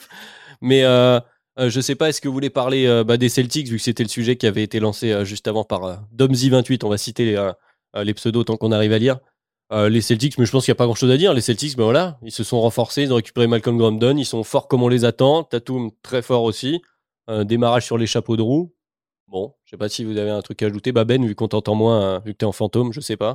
Un avis sur les Euh, je vais décevoir euh, nos viewers, mais ça, ça fait, c'est typiquement le genre d'équipe que je vais pas regarder beaucoup en début de saison. En fait, c'est la même équipe, ils sont rodés, ils vont être très forts. Tatum part sur les chapeaux de roue. Alors c'est malheureux, mais on doit faire des choix. Et actuellement, c'est une équipe tellement bien rodée. Je sais que je les verrai en playoff et en préparation playoff. Donc c'est une équipe qui est très forte, mais qui, sachant qu'elle a beaucoup d'objectifs de fin de saison, c'est une équipe euh, dans le, je sais pas, la jungle qui est le début de saison NBA. Moi, je regarderai, je commencerai à me concentrer vraiment sur eux en avril ou fin mars. Est-ce qu'il y en a qui sont plus concentrés euh, Enfin, pas beaucoup plus. Encore une fois, hein. moi les Celtics, c'est une équipe que je vais vraiment commencer à regarder euh, en vraiment peut-être en, Noël, janvier. Après, ce qui est intéressant pour eux, c'est que généralement, Brown et Tatum, ils, parlent, ils partent généralement un peu euh, bas et puis ils finissent beaucoup plus fort. Et là, ils sont bien partis d'entrée. Donc peut-être que c'est quelque chose que, notamment peut-être dans nos previews, on a, potentiellement sous-estimé le fait que ces joueurs-là, en fait, euh, continuent à progresser et que là, ils sortent vraiment une saison pleine suite à l'échec subi euh, en finale NBA. Mais sinon, enfin, l'équipe est cohérente. Malcolm Brogdon, euh, je pense que va peut-être falloir compter sur lui pour le, le titre de sixième homme de l'année vu, vu, comment il part. Mais bon après Brogdon, on, connaît on connaît l'arlésienne, le il va se laisser un truc comme ça et puis voilà. Enfin, il va faire bien. Moi j'espère, j'espère, voilà, j'espère que j'espère qu'il va. C'est déjà fait. Pour l'instant, pour l'instant c'est très encourageant euh, ce qui se passe à Boston. Ça aurait vraiment pu être pire avec tout ce qu'ils ont vécu euh, à l'intersaison, les différentes blessures et tout ça. Donc va falloir voir sur la durée et comment ils arrivent à trouver un peu de profondeur à l'aile en dehors de ce que vont produire euh, Brown euh, et Tatum, puisqu'il y a plus grand monde derrière. Constant Ouais, bah moi peut-être contrairement à Ben et Tom, euh, vu que je suis fan du Thunder, en fait j'aime bien regarder du beau basket. Du coup j'ai vu les matchs des Celtics, j'ai envie de les regarder. En fait. C'est c'est voilà. Bon, ça m'empêche pas de mettre farci les trois matchs des Pacers, mais bon j'aime bien regarder Boston. En fait ce qui, ce qui, bah, Tyrese Halliburton, qu'est-ce que tu veux que je te dise? L'amour irrationnel, tout ça, tout eh ça. Mais non, ce qui me ce qui me surprend avec Boston et ce qui me surprend qu'à moitié entre guillemets, c'est que là où tout le monde est en train de vivoter, on parlait des Lakers, on parlait des Sixers qui sont en début de saison, il y a des automatismes à trouver. Les Celtics, j'ai l'impression qu'ils sont déjà dans une forme du mois d'avril quoi. C'est ça qui me qui me choque le plus, c'est que tout fonctionne bien. Enfin, faut regarder le premier match face aux Sixers. Défensivement, le plan tactique contre Embiid, il est parfait quoi il le gêne complètement. Et ça, c'est pas une équipe qui joue son premier match de saison régulière. C'est une équipe post-All-Star Break. Donc voilà, euh, Jason Tatum fait un début de saison de fou furieux. Grant Williams, c'est toujours appréciable. Et euh, ils font même du, ils se permettent même de faire du load management. Euh, alors Ford a été mis au repos cette nuit contre Orlando. On attend le retour de Robert Williams. L'apport de Malcolm Brogdon, tant qu'il est sur un parquet NBA, il est quand même largement valuable. Donc ouais, c'est Celtics. Il n'y a rien de surprenant. Mais euh, je me dis que euh, franchement, euh, on parlait, par exemple, les Suns l'an dernier avaient fait une saison avec un très haut pourcentage de victoires. Je me dis que s'il y a bien une équipe en NBA qui est capable de faire ça cette année, c'est peut-être les Celtics. Parce que vraiment, je les trouve très impressionnants. Ouais, modulo, tu as, cité le mot pour moi, qui est le point entre guillemets à surveiller du côté des Celtics, c'est le load management. On en parlait d'ailleurs hier soir, enfin pendant la nuit avec Alan, donc un supporter des Celtics, hein, pour ceux qui rejoindraient Dunk Hebdo un peu en retard. Euh, voilà, effectivement, ils arrivent à jouer. Je, cite Alain, ils arrivent à jouer avec euh, avec Noah Vonley en 2022. Donc s'ils arrivent à faire ça, effectivement, bah, comme tu disais, Tom, ils ont pu reposer à leur Ford. Euh, et, et, voilà. Et puis Brogdon permet de soulager un peu parce que ce qui est arrivé ces dernières saisons, c'est peut-être que les, les deux Jay, justement, même s'ils démarraient pas très très fort, arrivaient en playoff, peut-être qu'au bout d'un moment, il y avait un petit un petit second souffle à trouver. C'était peut-être un peu plus éreintant. Maintenant, le vu ce qu'on voit, et vous l'avez très bien dit, vu le niveau qu'ils affichent pour les trois premiers matchs de la saison, euh, maintenant le défi du côté de Boston, c'est de rester stable, essayer d'éviter les blessures au maximum, et, euh, et voilà, et d'arriver, euh, d'arriver avec toutes les forces possibles pour, pour, pour la fin de saison. Et a priori, ça devrait être le cas. Voilà, ils peuvent se permettre en saison régulière de jouer avec Noah Vonley. On a vu des minutes de Blake Griffin hier. Euh, surpris aussi de Sam qui ah, met des, des, paniers au plus grand plaisir d'Alan, une nouvelle fois que, que, je finis par citer. Bon voilà, leur problématique, elle est là maintenant pour le niveau de jeu. Je pense qu'il n'y a pas grand chose, il y a pas grand chose à dire. Mm. Mm. si on peut parler d'une équipe un peu dans la, dans, dans, un peu la même construction, euh, bah là qui a revu euh, deux joueurs importants revenir de blessure, par exemple, si tu regardes euh, les Clippers, euh, je les ai regardés euh, au retour. Déjà, c'est assez étonnant de voir Kawhi sortir du banc. Moi, ça m'a, ça m'a fait bizarre mm. de voir Kawhi sortir du, du banc. Après, il a pas joué euh, le match euh, hier contre euh, Sacramento. J'ai regardé. D'ailleurs, j'ai bien aimé Sacramento. Peut-être faudra qu'on en, on en parle. J'ai bien aimé ce qu'ils ont profondé sur leurs deux premiers matchs. Mais après, les Clippers, je les sens, je, les trouve assez vulnérables vraiment aux joueurs rapides. C'est-à-dire qu'ils ont une armée d'ailiers, mais ils sont hyper friables sur le périmètre. Et ça, c'est quelque chose qui, est, qui peut être un peu inquiétant. Sinon, bah, eux, ils ont, enfin, ils ont bien pris. Encore une fois, ils ont leur montagne déliée ou tu vois, du switch all. Enfin, limite, eux, ils jouent un basket de de playoff déjà, quoi. Tu vois, du switch all. Mm-hmm les équipes galèrent vraiment à, à pouvoir se les coltiner avec euh, du, du, grand Paul George, du grand shotmaking et tout ça. Donc, euh, enfin, c'est une équipe qui va être intéressante. Et puis le retour d'Optimus Dime, Optimus Dime, messieurs dames, Optimus Dime. Après les, les, les, guards très vifs, là, tu disais leur faiblesse, il y en a pas non plus. Bon, à part Ja, à l'ouest, c'est pas la problématique bah, principale. Fox, tu vois, hier ils ont eu du mal. Fox, ils ont eu du mal. oui, non, mais je parle sur arriver en playoff, en saison régulière, ils vont finir, tu vois, sur la longueur, ils vont finir par se qualifier, ça ira, tu vois. Je pense que eux, leur vision, c'est bon c'est pas bien grave si en saison régulière on prend 2-3 deux, trois piles par, par des Aaron Fox. Quoi. Après, je vous avoue, les gars, que le, la comparaison quand on avait le Lakers Clippers, l'armée de role-players éthique des playoffs d'un côté et les role-players des Lakers, la comparaison était quand même assez sèche pour les Lakers. Mais je suis assez d'accord avec Tom. Euh, Tyrone on l'avait un peu dit euh, dans la preview, il teste. Il va, il va lancer pas mal de trucs, il va voir ce qui colle. Euh, Wall, alors, c'est incroyable de voir qu'il peut toujours faire des semi-différences sur premier pas avec toutes les blessures qu'il a eues. Ça prouve quand même que le mec a, un premier pas de, de, malade quand même de base. De dingue. Mais effectivement, c'est une équipe euh, Clippers. La comparaison est très bonne. Clippers, Celtics, c'est des équipes qui sont euh, peut-être un peu moins Clippers parce que je pense qu'il y aura plus de batailles pour le, le, la première place peut-être à l'Ouest. Mais c'est des équipes qui sont taillées pour les playoffs et euh, je suis désolé pour les fans de ces franchises, c'est pas du désamour, c'est juste que à cette période de l'année, moi, je préfère regarder typiquement actuellement les Wolves, les Hawks, le Jazz, le Jazz, les Cavs, des équipes qui ont bougé. les hein. Cavs, Toronto, même, même Toronto, peut-être qui est un peu, euh, un peu intéressant. Mmh. Après, il va bien dire équipes qui ont bougé, Toronto, bon. ouais, ça a pas trop bougé. Ils sont grave bougés, Toronto. C'est vrai. Je sais pas si vous êtes inspiré du coup par une équipe. Est-ce qu'il y en a une, vas-y Ben, est-ce qu'il y en a une comme ça où as vraiment, il y a un truc qui t'a surpris euh, parmi euh, tout ça? Timberwolves peut-être qui était très attendu ou, les Cavs, enfin vas-y. Les, Wolves, j'ai trouvé ça très bien, euh, enfin très bien. Leur premier match m'a fait un peu bah, leur premier match m'a fait rigoler constant parce qu'en fait ils ont donné beaucoup la balle à Rudy Gobert j'ai fait ok c'est un peu faire la passe à ton pote dans l'équipe ça durera pas à 82 matchs en fait on sait parfaitement que c'était un espèce de cadeau de bienvenue et il y a beaucoup de, j'en parlais sur la conversation, je pense qu'ils ont encore du mal à... Ils sont à un moment où ils ne veulent pas fixer les rôles, notamment dans la distribution de shoot. C'est-à-dire qu'on voit bien sur certaines possessions, on voit à certains moments du match, un joueur, notamment avec Edwards et Towns, certains moments de certains matchs, un joueur va être mis en avant, Edwards par exemple, et il disparaît dans un certain moment d'un match. Parce qu'ils n'ont pas encore la hiérarchie qui est, euh, qui est, je pense, établie, et c'est très intéressant de voir ça. Si je parle d'une autre équipe qui là est intéressante aussi. Les Hawks, eux, j'ai l'impression que c'est un peu la même chose avec Déjanté et Trey, où ils essayent de faire jouer à mort les role-players à l'heure actuelle. Et eux se disent, bon, bah, la hiérarchie, on la connaît. Donc c'est un peu ce genre d'équipe qui sont, je pense, d'un côté les Wolves, dans une, il n'y a pas de hiérarchie. Du côté des, des Hawks, on connaît la hiérarchie. Il faut absolument mettre en avant les role-players. Après, les Wolves, c'est particulier quand même comme cas, puisque quand tu regardes bien, euh, si tu si on se fie à ce qui s'est passé la saison dernière, leur meilleur joueur, c'est Carl Anthony Towns, et t'as l'impression, en fait, que c'est celui qui doit faire le plus de travail au niveau de l'adaptation. Il doit aller plus défendre sur le périmètre, il mhm. doit... Euh, il a aussi moins de ballons puisque les, en gros, les, les clés de la franchise sont remises dans, dans les mains de d'Anthony Edwards. Donc, il a vraiment un gros, gros euh, travail d'adaptation. Or, c'est euh, c'est peut-être le, le, joueur qui, quand tu prends euh, ce qui s'est passé l'an dernier, c'est peut-être leur meilleur joueur, peut-être en dehors des playoffs.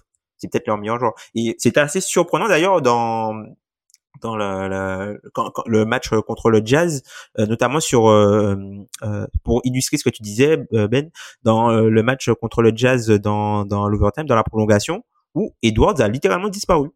Il est plus là, tu le vois plus. Il a disparu.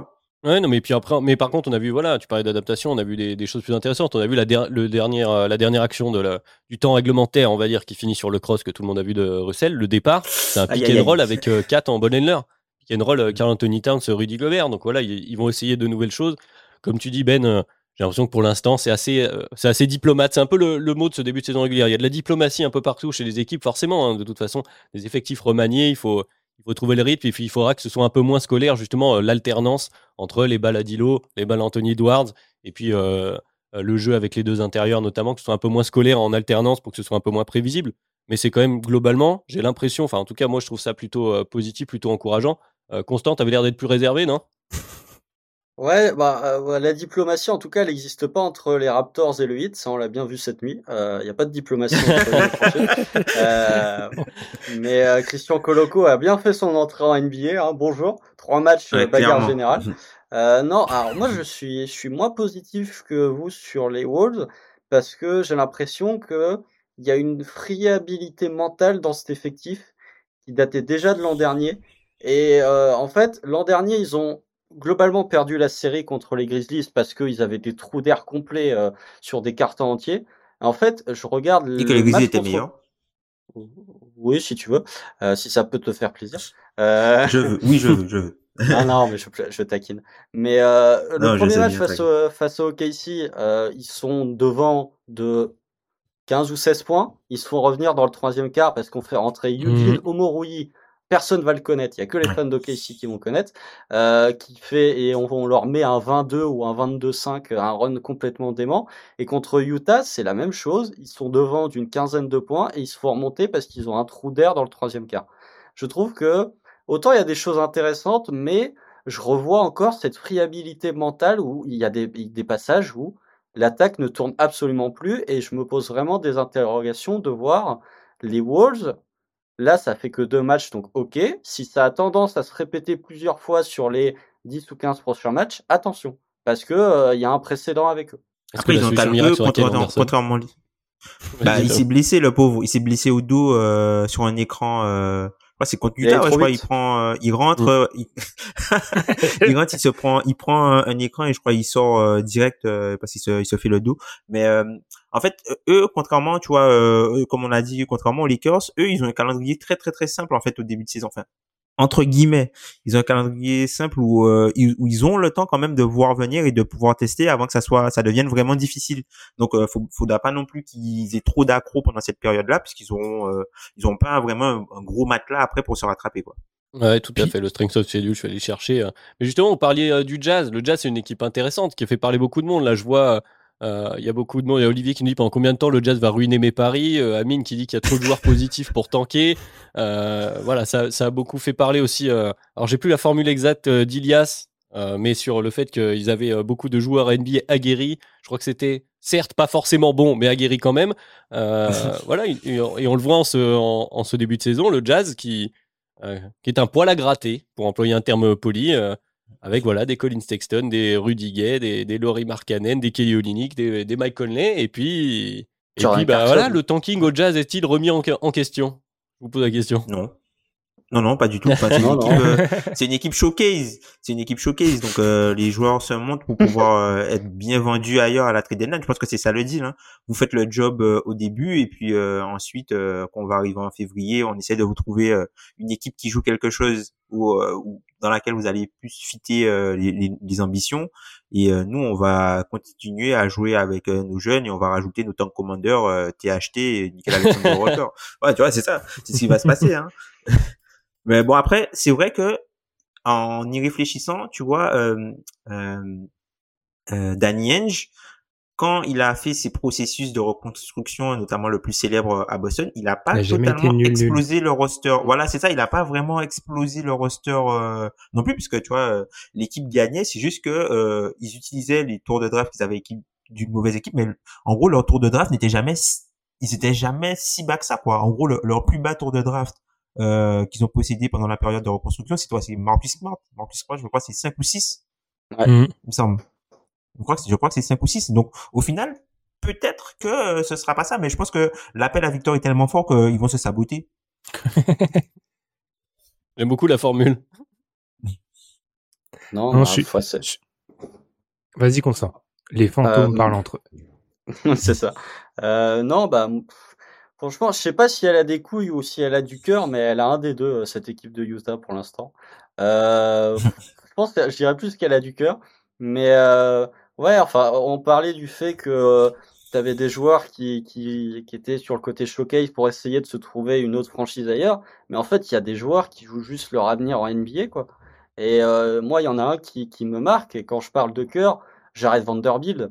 Enfin, les, les deux matchs de Jared Vanderbilt, ce qu'il apporte dans, dans l'impact, dans l'intensité, dans le hustle, franchement, je suis, euh, je suis impressionné de voir ce qu'il est capable de faire. Il y a un autre joueur qui, il y a deux joueurs qui m'impressionnent de, de par leur niveau. C'est Jordan Clarkson qui, même si je sais qu'il a loupé des paniers, j'ai pas l'impression qu'il ait loupé un panier depuis le début de saison.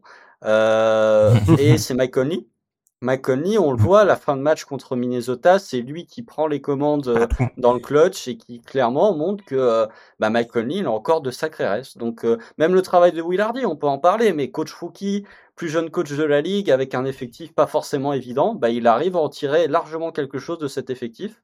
Donc à voir combien de temps ça va tenir, pas longtemps à mon avis, mais tu as deux victoires de prestige contre Denver et contre Minnesota. Et voilà, c'est une équipe qui euh, va peut-être pas gagner beaucoup de matchs, mais en tout cas, je pense, va, va ravir les fans du Jazz. Après, pour Vanderbilt, tu vois, c'est un peu du revenge game, puisqu'il a le revenge game par rapport à Denver. ouais. Bah, il aussi un peu le revenge game, euh, parce que, enfin, il était un peu partout, tu vois. Peut-être que ça, ça va peut-être un peu, euh, ça va diminuer avec, ils ont plein de mecs qui viennent de partout, et ça va être tout le temps un revenge game. Enfin, chaque soir, ils peuvent. Bah, c'est l'avantage de cette construction d'effectifs, comme disait Constant. C'est-à-dire que comme tu as plein de mecs qui sont en train de soit jouer leur, euh, leur contrat, soit en train un peu de jouer leur place, qui ont une espèce de revanche. Euh, voilà, par exemple, Mark Cannon par rapport à ce qu'il n'a pas réussi à faire euh, ni à Chicago ni à, ni à Cleveland. Ouais, ça bah, fait déjà deux revenge games, tu vois. Oui, non, mais tout à fait. Non, et puis c'est aussi des joueurs qui, en début de saison, est-ce que c'est pas les. Je pense que pour un coach rookie, en plus, ça doit être le, le, le, le plus sympa à coacher. C'est-à-dire qu'en début de saison, c'est le... les joueurs qui ont tous envie de se donner, qui ont collectivement envie en fait finalement de s'exposer et ils ont envie de gagner des matchs parce qu'ils ont tous ce même sentiment de revanche, genre on est sous-estimé. Bon voilà, ça crée un espèce de, voilà une petite solidarité d'équipe qui euh, bon comme vous l'avez dit euh, euh, Constant et Tom peut-être sur la durée c'est un peu plus limite mais mais en tout cas en début de saison c'est assez kiffant. Je pense qu'ils se font plaisir et ça fait toujours plaisir à voir. Et Ben, ça fait trois fois qu'on. C'est ça le problème d'être fantôme, c'est que tu peux pas, tu peux pas faire coucou en disant non c'est bon c'est à moi. Vas-y, exprime-toi sur sur Utah. Non, j'ai pas grand chose à dire sur Utah. Je suis assez d'accord avec Tom. Daniel, j'y veux jamais. Euh, surtout, je pense qu'à Utah, on a dû lui dire qu'on peut pas proposer un produit euh, absolument détestable, mais ils vont, ils vont faire les mouvements euh, bientôt. Après, c'est une équipe qui a du cœur, mais regardons les, les adversaires encore une fois. Pour revenir sur ces matchs, effectivement, le match contre les Wolves, c'est un peu une caricature de ce que font de mauvais les Wolves actuellement. Et les Nuggets font objectivement un très mauvais match quand ils les jouent. Donc, à voir ce qu'ils vont donner. Mais effectivement, ils vont être kiffants aussi parce que tu ne sais jamais d'où ça va venir. Mais je pense qu'on va. C'est une équipe qui, je pense, euh, sera en négatif au bout de 10 matchs. Enfin, je serais, je serais étonné. Alors là, ça peut être une take, une mauvaise take. Ils seront à l'équilibre en négatif au bout de 10 matchs parce que ça va pas, euh, ça va pas durer comme ça. Mais c'est typiquement une équipe qui, sur un début de saison, est, est embêtante à prendre. Mmh. Après, ils ont une, euh, ils ont euh, justement, euh, Tom, tu parlais des, de la difficulté du calendrier pour faire la, la, force du calendrier pour faire la traduction littérale. Utah, il mhm. commence très dur parce que sur le papier, c'est censé être dur et ça de plus en c'est de plus en plus simple. C'est une droite alors strength of schedule au fur et à mesure de l'année. Mhm. Donc, donc peut-être que ça va. Est-ce que ce sera pas l'équipe, la fameuse Ben, tu sais, qui fait plus de plus de 10 victoires de, que ce qui a été prévu Tu crois pas? J'ai oublié de poser cette question, on avait prévu cette année. Je crois pas en Utah parce que ça irait trop contre leur politique euh, euh, dans les dans les tâches supérieures. Mais à voir. Peut-être peut-être que ça peut être eux. À voir parce que il y a quand même des tankers qui sont en train notamment les Houston TikTok, qui sont quand même en train de prendre de la, ils sont en train de prendre pas mal d'avance. Même Orlando, sur le périmètre. Oui, il y a Orlando. Non, mais ce qui fait que globalement, je pense que les équipes euh, annoncées bas de tableau, il y aura du mal à, à dépasser passons à ce sujet, à dépasser le, nombre de victoires espérées. Je pense que l'équipe qui fera l'équipe surprise, comme d'habitude, ça ressemblera plus à ce que nous a proposé euh, Memphis l'année dernière, par exemple. Une équipe annoncée euh, bataille playoff et qui sera un peu plus haut. Pour ceux qui seront en dessous, bon, à un moment donné, euh, comme disait Constant tout à l'heure, l'appel à victoire, c'est important. Peut-être, je sais pas, peut-être que ce sera les Pelicans qui sont, qui sont bien partis. Moi, perso, j'y crois pas, mais peut-être que ce sera eux. Sachant qu'Orlando, ça va encore. Pour avoir vu Orlando, mis à part Mobamba qui se prend pour KD, c'est insupportable Mobamba. c'est insupportable ce mec. Il a toujours plus ou moins fait ça. Hein. Ah mais là c'est insupportable. Vraiment, le mec prend 70% de ses tirs à trois points. Vraiment, il se prend pour KD. Mais c'est, c'est, à part ça. Il a peut-être vu Victor. Enfin, moi, ne suivant pas la draft Banquero, c'était la première fois que je voyais vraiment. Super intéressant. Wagner, c'est bon. Wendell Carter, je sais qu'on en a parlé dans la conversation aujourd'hui, mais si je pense qu'il est un peu quand même chouïa peut-être un peu vu trop beau, ça reste un joueur très solide. Donc, ils ont des jeunes intéressants, mais ils font ils font 0-3 en fait. Le bilan ment un peu en début de saison, s'il faut ça, faut se l'avouer. Est-ce que c'est pas ça le tanking parfait? Bien sûr. Hmm. Bien sûr, c'est ce que fait Tu vois, eux, je les vois hein, mal. Mais tu vois, je les vois mal, Orlando, en fin de saison, perdre tant, tant de matchs que ça. Quand il y aura les, les, les, les, les, tank, les tanticos, je les vois mal perdre, en fait, les, les, les Non, mais tout simplement parce qu'en fait, qui tu vas faire, en fait, en gros, quand tu regardes leur rotation, à part peut-être donner 48 minutes à RJ Hampton, je sais pas comment ils peuvent faire pour tanker vraiment l'équipe, puisqu'au final. On donnait en fin de 48 à saison, Jalen Suggs actuellement. Oui, mais tu vois, je pense qu'en fin de saison, Jalen Suggs, c'est quelqu'un quand même qui te donne un certain niveau de plancher. Et quand tu reprends leur rotation, t'as quand même des, t'as, t'as quand même des gars solides, tu vois. Et- bien sûr. Au final, tu vois, le- si tu veux tanker et faire jouer les jeunes, ils, ils ont pas de vieux, ils ont pas tant de vieux que ça, en fait. C'est Terence Ross. Donc, le en plus fait, vieux, ils vont non jouer, c'est ça, donc Ouais. ils vont continuer Mhm. à faire jouer les mêmes mecs qui jouent depuis le début de saison, tu vois, pour développer les automatismes. Et je pense que, euh, eux, en fait, le niveau qu'ils ont aujourd'hui sera, le niveau qu'ils ont aujourd'hui est, est moins intéressant que le niveau qu'ils auront en fin de saison. Et vu qu'en fin de saison, il y a beaucoup d'équipes qui vont s'affaiblir pour pouvoir jouer la course au tank, bah, eux, ils ont moins de marge, je trouve, pour pouvoir s'affaiblir et se mettre au niveau de ces équipes-là. Donc, je pense que, je pense qu'ils vont gagner des matchs à cause de ça. hein. Ce qui est assez fou à dire quand on voit leur nombre de blessés ou de mecs incertains qui jouent pas beaucoup de matchs. On pense à Markel Fultz, à Gary Harris, euh, à des Jonathan Isaac. euh, Il y a beaucoup de monde qui qui voit pas forcément le terrain et pourtant tu as l'impression qu'ils ont des ils ont des joueurs à mettre euh, comme disait Tom. Même si peut-être que certains pourraient partir, genre Terence Ross justement là en le citant. Peut-être que dans la saison c'est un gars que tu où tu peux trouver preneur pour récupérer. euh, Mais des qui, pics ou des qui en bêtises, voudrait Mais c'est ça le problème, tu vois. Qui voudrait de Terence Ross? Terence Ross, Les ça fait Lakers. trois ans qu'il doit partir. hein. Ouais, ouais. bah, euh, Non, mais c'est parce que tu vois, enfin, tu veux de Terence Ross. euh, Est-ce qu'une équipe qui veut faire quelque chose en playoff veut, veut Terence Ross? Alors, une, équipe qui veut faire quelque chose pour aller loin, je ne pense pas. Effectivement, ça a été euh, prévu. Mais là, tu, tu vois, dit comme ça, et après, bon, je sors d'un match hier soir des Bulls qui était très compliqué, mais dit comme ça, il y a moyen que moi, ça m'intéresse. Mais bon, après, faut Mais avec voir quel le package, salaire tu etc. matches? Avec quel salaire tu matches, tu vois? Kobe Mais White? oui. Oui, mais oui, oui. Bah, Kobe White. Kobe White euh, contre Terence Ross? Pour sauver un peu Adrien de cette euh, sauce dans laquelle il s'est mis, je, te sauve. Je me suis dit tout seul. Hein. En, fait, c'est une mauvaise. Je joue plus à Touquet depuis très longtemps, mais pour un peu paraphraser ce qu'a dit Tom, là où le Magic c'est assez intéressant, c'est que si on était sur Touquet, ils ont un paquet de mecs. Alors je sais plus comment on note sur Touquet, mais entre 70 et 75, ils ont un paquet de mecs en dessous de la moyenne à leur poste, mais pas euh, qui ont une place, Et la place en cataclysmique. dynamique en fait. Exactement.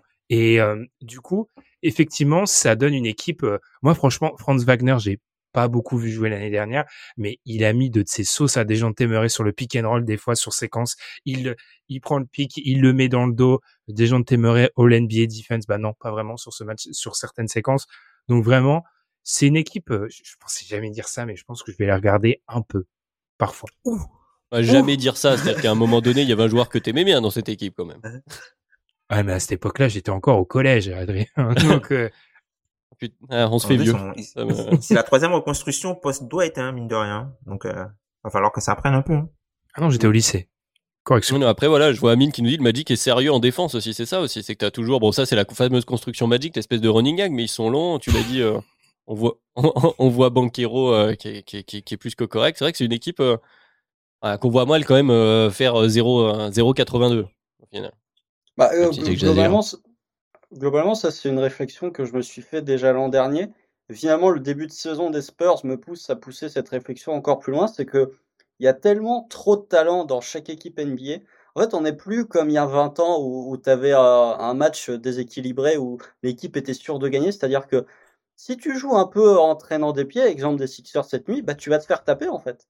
Et je vois de moins en moins en fait des, des équipes faire des saisons cataclysmiques à, à moins de 20 wins en fait parce qu'on est dans une ère où il y a tellement de talent que euh, ouais, na- quasiment n'importe qui peut battre n'importe qui sur un match quoi. Il y aurait des gros gros upsets euh, théoriquement, hein, mais euh, mais ouais non mais Bien sûr, que tu veux dire. mais ça après c'est ce qu'on se disait sur les Spurs. hein. Les Spurs on les voyait pas avoir justement ce, ce allez de pla- plancher de talent suffisant pour gagner beaucoup de matchs. hein. Bon même si ça part bien, pas sûr que qu'on en voit plus que beaucoup plus quoi, de, de victoires. Enfin, je sais pas. Peut-on parler des Houston moi, les Spurs, Rockets moi, les Spurs, je serais, je serais surpris que les Spurs gagnent euh, enfin, plus de 20 matchs. Hein. Franchement, euh, ils sont bien partis, mais enfin, les En tout cas, ils vont pas en gagner bien 12, partis aussi avec euh, Carter Williams, tu vois. Ils vont pas en gagner 12, mais je serais surpris qu'ils en gagnent 25, tu vois. Ah non, non, non. C'est mais c'est peut-être un peu plus lissé, comme tu dis, Constant. Bien sûr. Donc, les Tu Rockets, parlais des Ben. Rockets, Ben Ouais, ouais, parle des Rockets. Les Non, portes moi, ça me- Rockets. Moi, ça, j'avoue que, comment dire, j'ai- rarement vraiment de la, c'est pas la haine. Non, ce n'est pas de la haine. J'ai vraiment, L'aversion? c'est un peu, c'est un peu de l'aversion, mais en tout cas, c'est du, du dépit envers, enfin, cette équipe. Moi, je suis vraiment, quand je la, je la vois jouer, ça me, ça me rend triste parce qu'en fait, j'ai l'impression qu'on donne pas parfois certains outils à certains jeunes de l'effectif pour réussir, en fait. C'est-à-dire que vraiment, en termes de costume, on parle souvent de notre théorie du costume, on donne trop de ballons à certains jeunes joueurs, je pense. Alors, effectivement, Sengun, on en avait rigolé pendant nos previews, en espèce de super sixième homme, super sub, je vois un peu l'idée. Moi, je trouve qu'au niveau de la structure, cet effectif-là est toujours très faible. Alors, il y a des séquences défensives. On a parlé un peu des Lakers ou des, sur le bas court des, des Sixers. Il y a des séquences défensives des Rockets. C'est pas possible. C'est-à-dire que j'ai regardé, parce qu'on m'a fait la réflexion. J'ai regardé le match de Jamorant contre les Rockets. Alors oui, Ah. Jamorant reste sur la finition au cercle, c'est n'importe quoi. Je veux dire, il fait des trucs Oui. qui sont totalement inhumains. Il finit, j'ai l'impression que ça, ça marche tout le temps. Mais sur les close-out, alors oui, Jamorant n'est pas, euh, ce n'est pas le meilleur shooter de l'NBA, mais sur certains close-out, je vois Jalen Green, mais à la rue, clo- et c'est le deuxième match de la saison. Essaye quand même de close-out, soit un peu plus dans, dans la violence ou je ne sais pas. C'est une équipe qui me, qui, qui me désole vraiment, moi, ces Rockets, vraiment. Et ça fait deux ans qu'ils me désolent comme ça. Bon, Bah, moi, il y a deux choses. qui, je trouve, un problème de... Ah, vas-y, Constant, vas-y, Constant. Merci, excuse-moi. Il y a deux choses que je voudrais dire sur les Rockets, c'est que Stephen Silas euh, a quand même dit, euh, je pense qu'on peut être une bonne équipe défensive. Voilà, ça c'est le premier truc. Et, et deuxième, et deuxième truc, c'est que euh, j'ai lu plusieurs fois, hein, pas qu'une seule fois, hein, sur Twitter, que Jalen Green était un défenseur sous-estimé. Mais pas dans la navigation d'écran, hein. Pas dans la navigation d'écran, en tout cas. hein. mais, euh, ouais, non, mais les Rockets, euh, moi, ça me, voilà, bon, je suis fan de Casey, machin, machin, mais euh, les Rockets, ça, j'ai envie de les regarder, franchement, mais euh, défensivement, c'est tellement un fake que ça me donne plus envie. Parce que Jalen Green fait quand même un bon début de saison, euh, Mhm. Mais co- comme le dit Ben, il y a des problèmes de construction de ce roster. Déjà, d'où ça va faire deux ans et demi que ton meneur c'est Kevin Porter Jr. et que tu te dis ouais, ouais, franchement, Kevin Porter Jr. meneur de jeu, il y a pas de problème. C'est il y a y a un moment voilà où euh, ça me pose des interrogations. Euh, L'utilisation de de Jabari Smith aussi, qui est euh, qui a été drafté euh, en troisième position.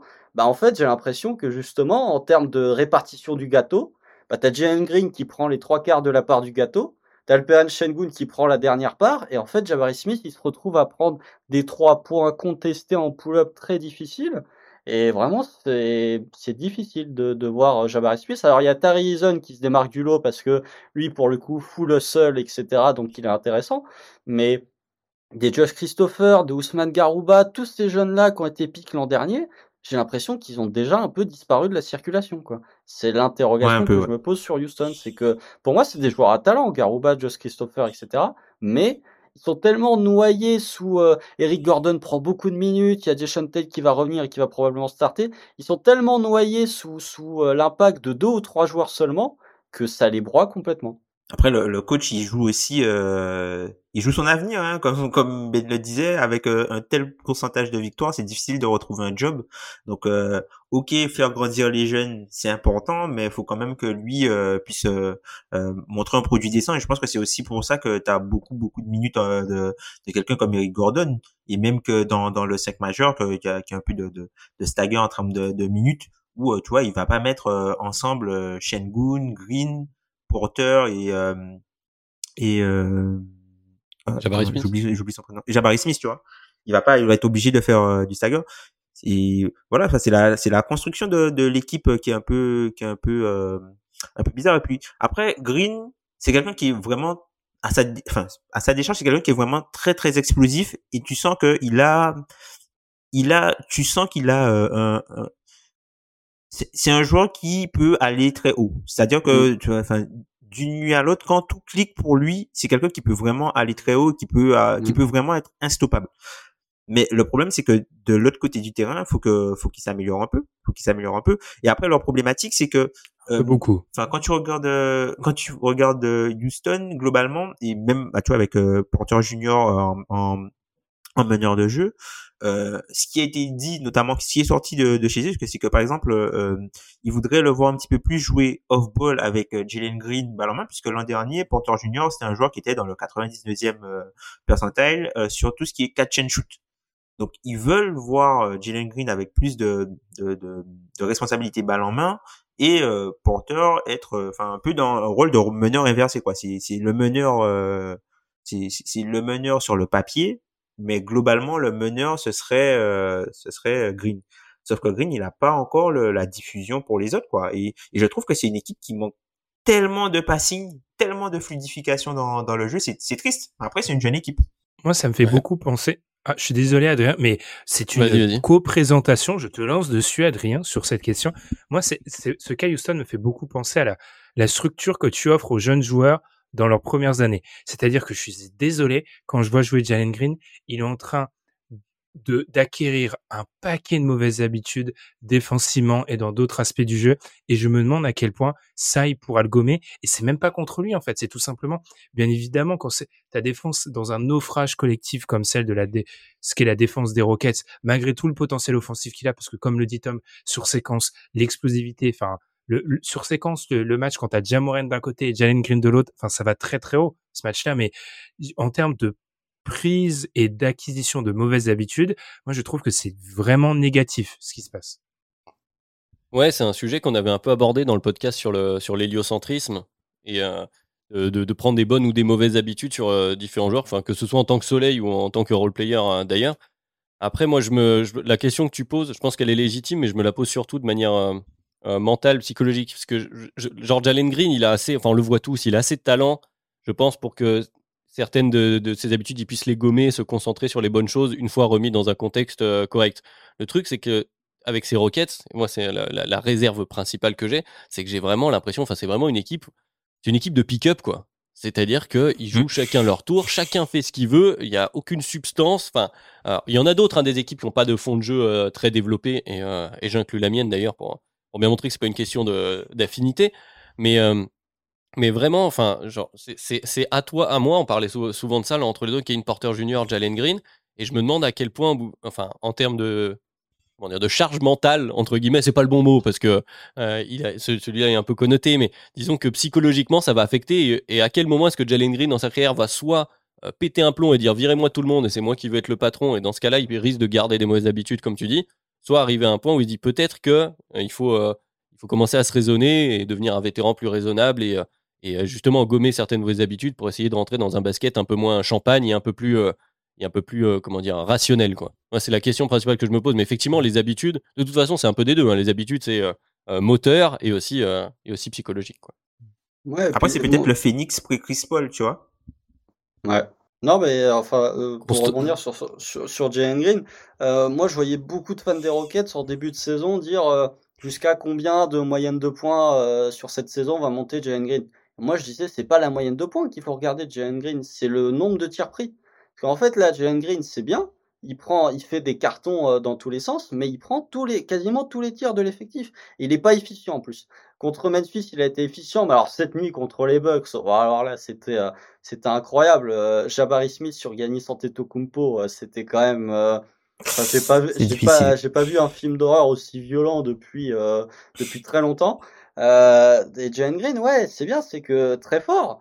Mais à un moment, fait, fait jouer un peu les copains aussi, laisse un peu la balle aux autres, parce que là, c'est vraiment, tu regardes les trois premiers matchs de Houston, hormis Shengun qui a eu un bon passage contre Memphis, t'as vraiment l'impression que c'est le one match show Jalen Green, quoi. Alors que pourtant, offensivement, il y a de la qualité, tu vois, c'est pas comme au OKC, par exemple, où t'as Shegedius Alexander qui est à peu près le seul à mettre, à être capable de mettre la balle dans le panier, où du coup, il est obligé de faire beaucoup de choses à Houston, il y a de la qualité offensive. Mais pourtant, tu vois Jalen Green partout. Quoi.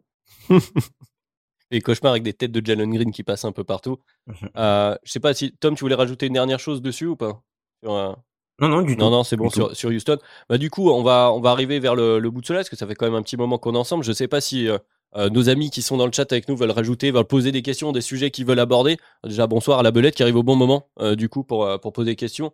On va, conclure tranquillement avec vous. S'il y, a, y a des choses qui vous ont choqué, s'il y a des, s'il y a des premières enflammades, s'il y a. Bah tiens, d'ailleurs, euh, tous les trois qui étaient avec moi, je vous lancer sur une première chose. Est-ce que déjà là, au bout de trois matchs, pour pas parler de conclusion hâtive, plutôt, vous avez des regrets de genre des previews, des choses que vous avez vu venir, vous dites ah ça j'aurais peut-être pas dû, dans le bon ou dans le mauvais sens. Euh, est-ce qu'il y a des choses voilà qui vont euh, un peu à l'encontre de ce que vous avez pressenti cet été? J'aurais dû mettre mon livret A sur le under des Hornets. Mais ça, c'est un truc que je pense. c'est clair, ça c'est clair. C'est clair. J'y pensais déjà un peu avant ça. ils ont quand même battu, les Spurs de 20 points. Ah mais pas du tout. Ah bah alors là, du... Bah, tiens, ça tu, tu m'intrigues constant parce que justement, je les ai vus, moi les Wizards, sur le papier, moi j'ai trouvé plutôt bon et bon, on les a joués. Et oui, en fait, il y a des bons joueurs de basket. Euh, on parlait, enfin tu vois, Orlando en mieux. C'est-à-dire que t'as pas, euh, euh, t'as peut-être pas en termes de talent, tu vas aller plus haut, même si t'as quand même Bradley Bill. Euh, mais tu vas pas aller tout en haut. Mais c'est-à-dire que le, niveau plancher d'une bonne partie de l'effectif est assez, est assez élevé. En fait, tu as, une bonne équipe de basket, les Wizards. Ils vont être euh, voilà, un peu une espèce de juge de paix, de, de gatekeeper, comme on dit. Euh, à l'Est, il y a bien moyen. Euh, mm. même si je vois grâce à Samuel du coup qui, qui nous dit les Wizards c'est l'effet début de saison, on sait comment ça va se finir. Bon c'est vrai qu'ils ont un peu cette mauvaise habitude, on va pas se mentir. Mais bah, tu vois dans le même registre les, les les Knicks je les ai trouvés plutôt intéressants. Enfin, la rotation des Knicks c'est plutôt intéressante. Enfin, leur banc n'est pas dégueulasse. Je refuse de commenter les Knicks. Ben. faut, faut, voir, faut voir jusqu'où le 5 majeur peut les emmener, mais je trouve que c'est, enfin, quand tu prends les joueurs qui sortent du banc, c'est une équipe qui a un plancher plutôt solide en fait. Moi, j'ai deux mots pour les Knicks. Cam Reddish. Incroyable. Ah on, on, voit enfin Cam Reddish. Non, bah, on voit aussi la différence. Bronson sur le, Bronson sur le début de la saison, il est, alors c'est pas l'équipe que j'ai le plus vu encore les Knicks, mais la propreté de Bronson, bah oui, quand t'as un meneur euh, compétent, ça, ça change beaucoup, beaucoup, beaucoup de choses en NBA. Donc, euh, donc à voir, mais c'est une équipe sur laquelle je vais m'intéresser. Je vous avoue que moi, vraiment, sur ces premières nuits, j'ai beaucoup regardé Wolves, Cavs et euh, Hawks, parce que c'était les équipes qu'on avait beaucoup mis en avant durant la l'intersaison. Donc on n'a pas parlé des Cavs. Un petit mot Cavs. Honnêtement, sur séquence, si ça clique, ils vont être très très ils sont très, très, très, forts. Vraiment.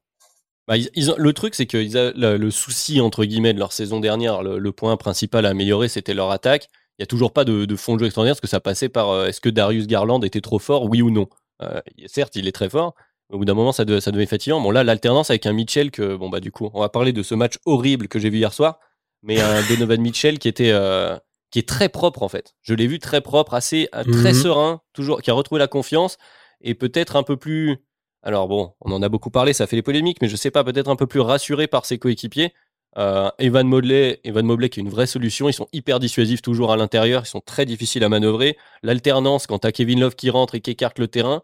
Un Caris Levert qui, bon, hier un peu plus, euh, on a retrouvé le Caris Levert euh, cher à Tom, qui aime beaucoup tirer et beaucoup moins passer la balle.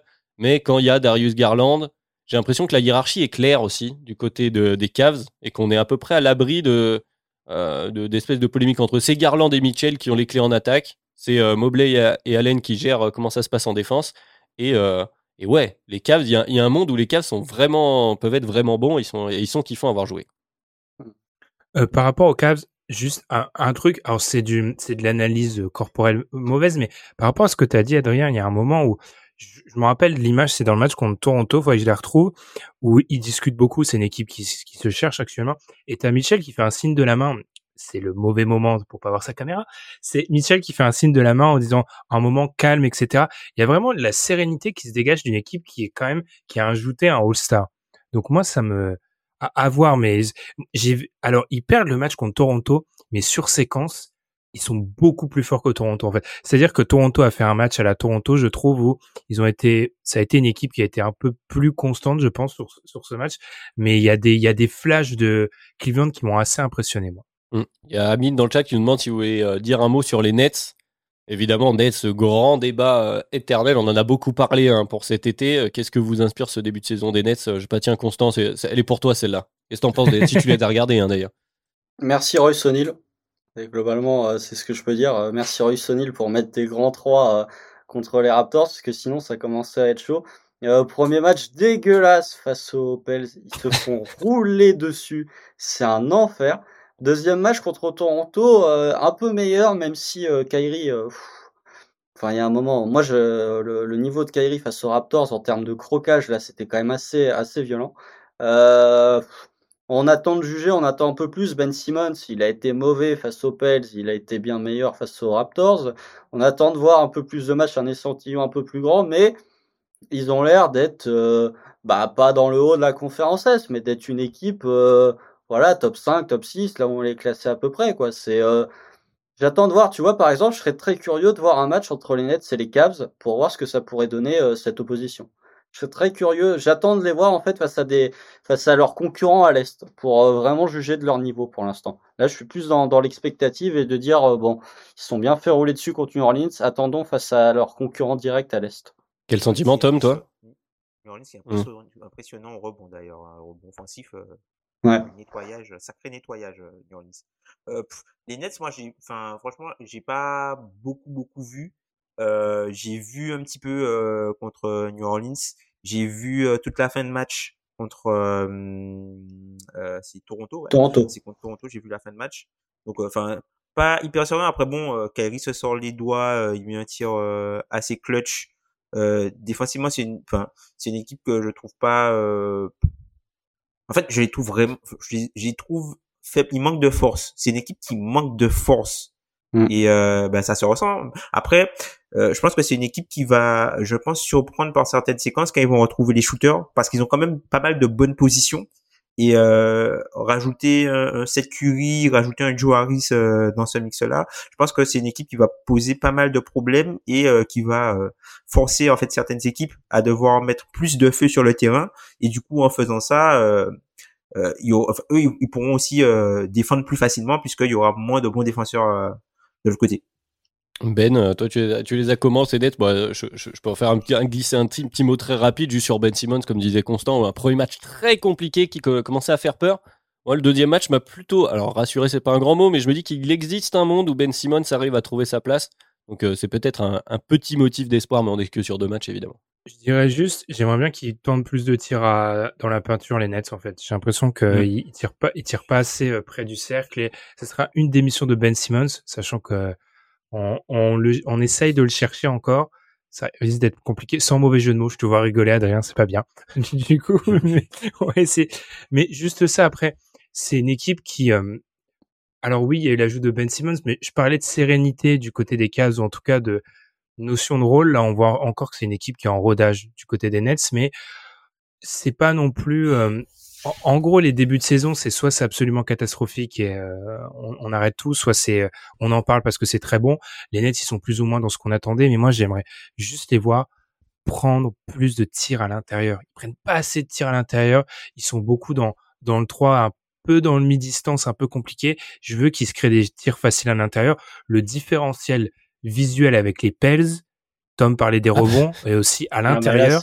La force, la force, ouais. Il est violentissime en fait quand tu regardes ce mm. match-là. Donc euh, quelque chose que j'aimerais bien qu'ils axent un peu. Après, euh, comme, comme, disait Tom, c'est qui qui va y aller? Excuse-moi Constant, mais juste voilà, je bah, pose la question, c'est qui qui va y aller aller mettre des, des, des paniers pro du cercle Justement, c'était, je voulais dire, mention spéciale à Nick Claxton, dont j'aime bien le début de saison. il y a Claxton euh, et globalement, c'est à peu près tout. Oui, mais c'est ça, t'as Nix Claxton, mais comme tu disais, Tom, il manque de force, quoi. Claxton et Simon sont des joueurs un peu costauds. Allez, du côté du frangin Maurice, euh, ça peut aller. Le, le reste sont quand même des joueurs qui vivent plus sur l'extérieur, quoi. Ouais, c'est ça. Et t'as pas de, t'as pas de, de, d'athlétisme nord-sud. T'as pas, tu vois, enfin, Kyrie, ok, il se crée ses positions, mais c'est beaucoup de, de, c'est très artistique en fait Kyrie c'est beaucoup beaucoup beaucoup beaucoup de moves pour euh, faire deux pas tu vois.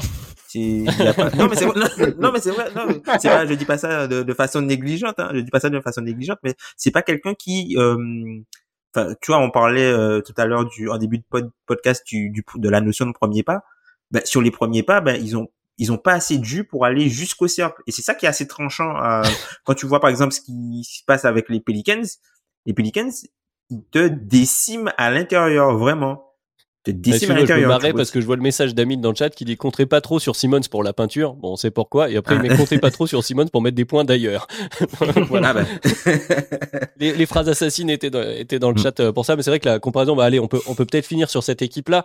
Euh, je pense qu'il a fait plaisir à beaucoup de monde. Les Pelicans, vous l'avez euh, vous l'avez cité, Euh, les Pelicans avec un Zion qu'on retrouve et qui nous rappelle euh, à quel point il est impressionnant, à quel point il est kiffant à avoir joué. Les Pelicans Mm. qui repartent, euh, voilà, sur les bases de leur euh, de leur fin de saison dernière. Ben, euh, est-ce que c'est pas aussi, ouais, typiquement l'équipe qu'on qu'on va regarder un peu cette année, les Pelicans?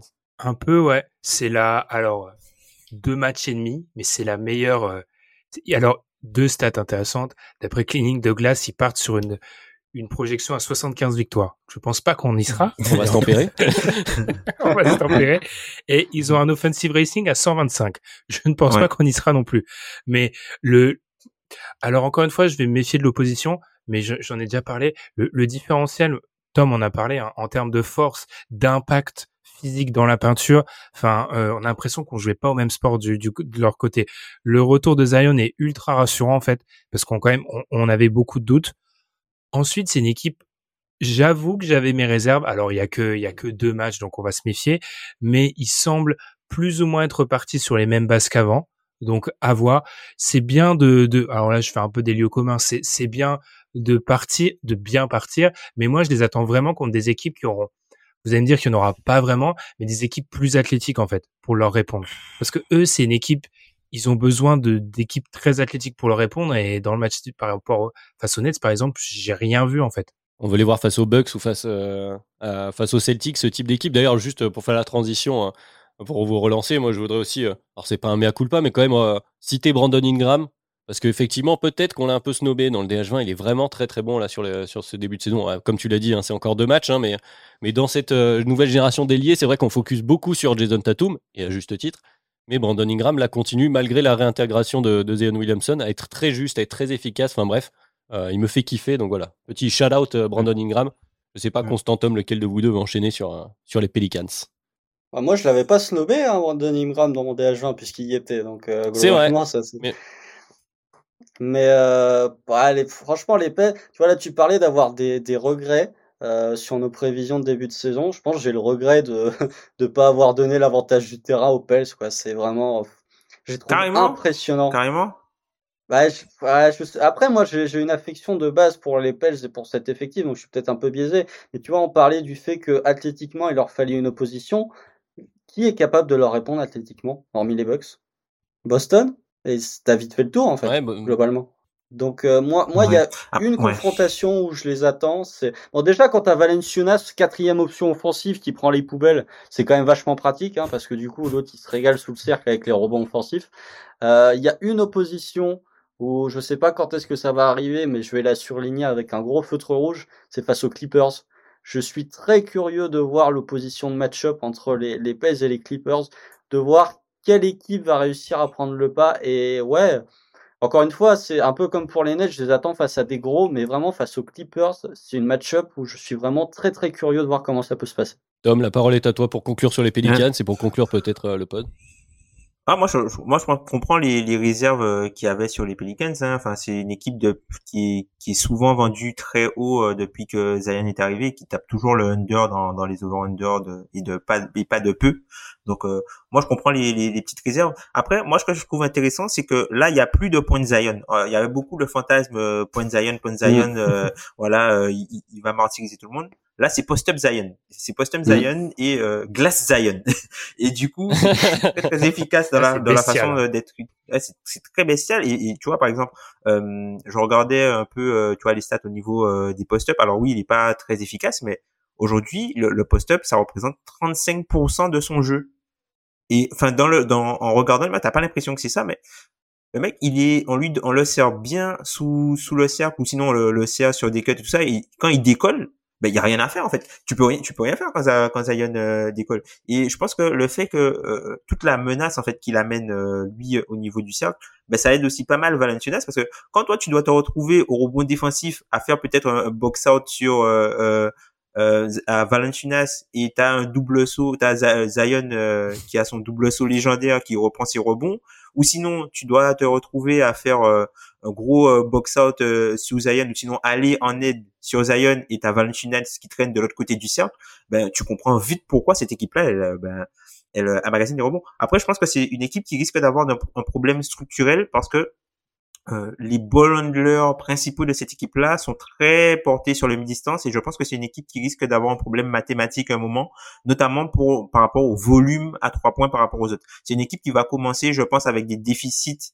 à trois points. Peut-être qu'ils vont peut-être euh, en mettre, euh, je sais pas moi, 10, 10 par match, là où la moyenne de l'NBA sera peut-être à 13, 14, quoi. Donc, ils vont commencer peut-être avec 9 points de retard qu'ils devront aller chercher euh, avec Zion sous le cercle s'il est à 60, 70%, quoi, d'efficacité. Quand on commence à pinailler sur les nombres de, de 3 points pris, c'est que ça va pas trop mal pour un début de saison. Clairement, clairement. Mais ils sont impressionnants. Franchement, ils sont impressionnants. Ben, est-ce qu'on a raté quelque chose ou est-ce qu'on conclut? On n'a rien raté. Je vous trouve un peu haut sur l'athlétique, un peu euh, sur la, la dimension athlétique des Pelicans, qui certes est là, mais qui en fait est surtout là parce qu'ils ont Zion en fait. Enfin, oui. je veux dire, ils ont ils ont un peu le cheat code quoi. C'est pour ça. Oui, bah c'est un, peu, les bugs les bugs avec Giannis sont un peu le même le même principe. Hein. Et, exactement, c'est c'est là où. Euh, enfin, si j'ai alors oui, Herb Jones, c'est c'est je, je comprends ils ont un peu toutes les dimensions athlétiques. Ils ont le côté solide avec Valenciunas, ils ont le côté euh, euh, longueur, avec longueur avec Herb Jones, longueur euh, avec Ingram, Murphy. Et avec Murphy aussi. Ils ont, ils ont le, on va reprendre les mots d'Ilias, le facochère volant avec Zion Williamson, du coup. Ils ont un peu tout ça. Mais, par exemple, sur des, des postes arrière, je pense qu'ils peuvent souffrir le, le, jour où il y aura McCollum face à un mec plus athlétique, etc. Donc, à voir sur ces dimensions-là. Mais je rejoins Constant, je voulais le dire le, le match-up contre les Clippers m'intéresse beaucoup en fait, et j'aimerais beaucoup comment les, les Clippers vont les jouer quoi. Euh, et connaissant Lou, ici on aime bien Tyron Lou, eh bien je, je, je, je, le vois bien. Typiquement, on en a parlé dans les previews. Contre cette équipe-là, son 5 où il peut donner des responsabilités à Norman Powell, par exemple sur de la création, je le vois très bien le mettre là en disant allez CJ, défends un des un des cinq ailiers. Pourquoi pas. Moi, comparé à vous, bah, j'aimerais bien les voir face à Dallas, tu vois. Moi, ça m'intéresse. Tiens, Dallas, une équipe qu'on n'a pas citée. Euh, on n'a pas cité en début de saison, hein, qui est solide. On va citer les 30. Non, Christian oui. qui a lancé sa campagne Six Man of the Year, globalement, ils ont démonté les Grizzlies cette nuit. Ah, c'était ah. pas beau à voir. Hein. C'était terrible. Bon, après, la, la match-up, j'ai vu, ça fait depuis 102 minutes que les matchs n'ont pas été menés au score par les Grizzlies. Donc ça fait plus de deux matchs complets. Hein. Mais, euh, ouais, c'est un truc de ouf. Hein. Mais euh, intéressant. Bon, ils ont, ils ont quand même bien choqué, euh, même si j'aime pas le terme, ils sont quand même bien fait euh, dessus à la fin de match face aux Suns, alors que tu avais vraiment un match qui était largement jouable. Leur quatrième quart, c'est quand même assez horrible. Mais sinon, bon début de, bon début de saison. Christian Wood qui pour l'instant fit bien. D'ailleurs, Christian Wood qui a un usage plus élevé que Luka Doncic, incroyable. Dans une équipe, qui aurait pu prévoir que dans une équipe des Mavs, quelqu'un allait avoir un usage plus élevé que Luka? Euh, mais pour l'instant, ça marche bien. On va attendre encore une fois de voir sur la durée, parce que Wood, c'est sur la durée que ça va compter. Mais ouais, pour l'instant, ça se met tranquillement en route et que finalement, euh, la perte de Bronson, un peu comme ce qu'on avait prévu, elle est pas si déficiente que ça, elle est pas si négative que ça. En tout cas, pour l'instant. Pour l'instant. Pour l'instant. ouais. Ah, pour l'instant, ça, de toute façon, ça va être le résumé de ce podcast. Hein. On vient de, de, de, beaucoup parler sur deux, trois matchs maximum sur la plupart des équipes et des joueurs. Donc forcément, euh, il n'y a pas de conclusion euh, définitive sur cette saison. Il y a encore le temps de, voir beaucoup de changements. Et on a l'habitude, de toute façon, à NBA, euh, rien ne se passe jamais exactement comme prévu. et c'est pas la saison dernière en plus qui va qui va qui, a dérogé à la règle. Déjà la belette dans le chat, tu, vois comme j'ai glissé le, sujet Christian Wood, donc on a pu terminer là-dessus. Je ne sais pas si vous voulez rajouter quelque chose. Si Ben, tu veux faire le protocole de fin, comment s'en sort? Eh bien, pour ceux qui sont arrivé grâce à Twitter, vous avez vu l'intérêt de nous suivre sur Twitter, notamment pour avoir le, tweet sur notre live trimestriel, on va l'appeler comme ça. non, en tout cas, oui, méfions-nous des débuts de saison. Après, on, peut dire que quand le début de saison est parfois dans la lignée de ce qu'on avait un peu commencé à pressentir sur la pré-saison, voire sur l'été, il y a parfois quand les éléments s'enchaînent comme ça, c'est parfois un bon indicateur. En tout cas, on vous remercie de nous avoir écoutés. Et puis, euh, du coup, pour ceux qui veulent peut-être le voir en replay, ça sera le, on va mettre le podcast, ce podcast-là sur les plateformes d'écoute. Donc ça sera le podcast de la semaine. Du coup, pour ceux qui aiment bien nous écouter sur les plateformes d'écoute où il faut nous suivre. Et puis voilà, je pense que c'est tout. Merci Adrien, parce qu'en fait, c'était plutôt une présentation à 75% Adrien et à 25% moi. C'est compliqué de présenter quand on voit, quand les gens nous voient pas. Et puis, euh, et puis voilà. Merci de, merci d'avoir été avec nous. Merci les gars, merci à tous ceux qui sont passés, hein, évidemment, dans les lives, ça vient, ça va, ça vient, donc euh, c'était cool. C'est très bien. Je suis le seul ben, qui au revoir. répond, du coup. Allez, bon, on termine là-dessus. Salut, merci Constance, salut Tom. Salut Salut. Salut.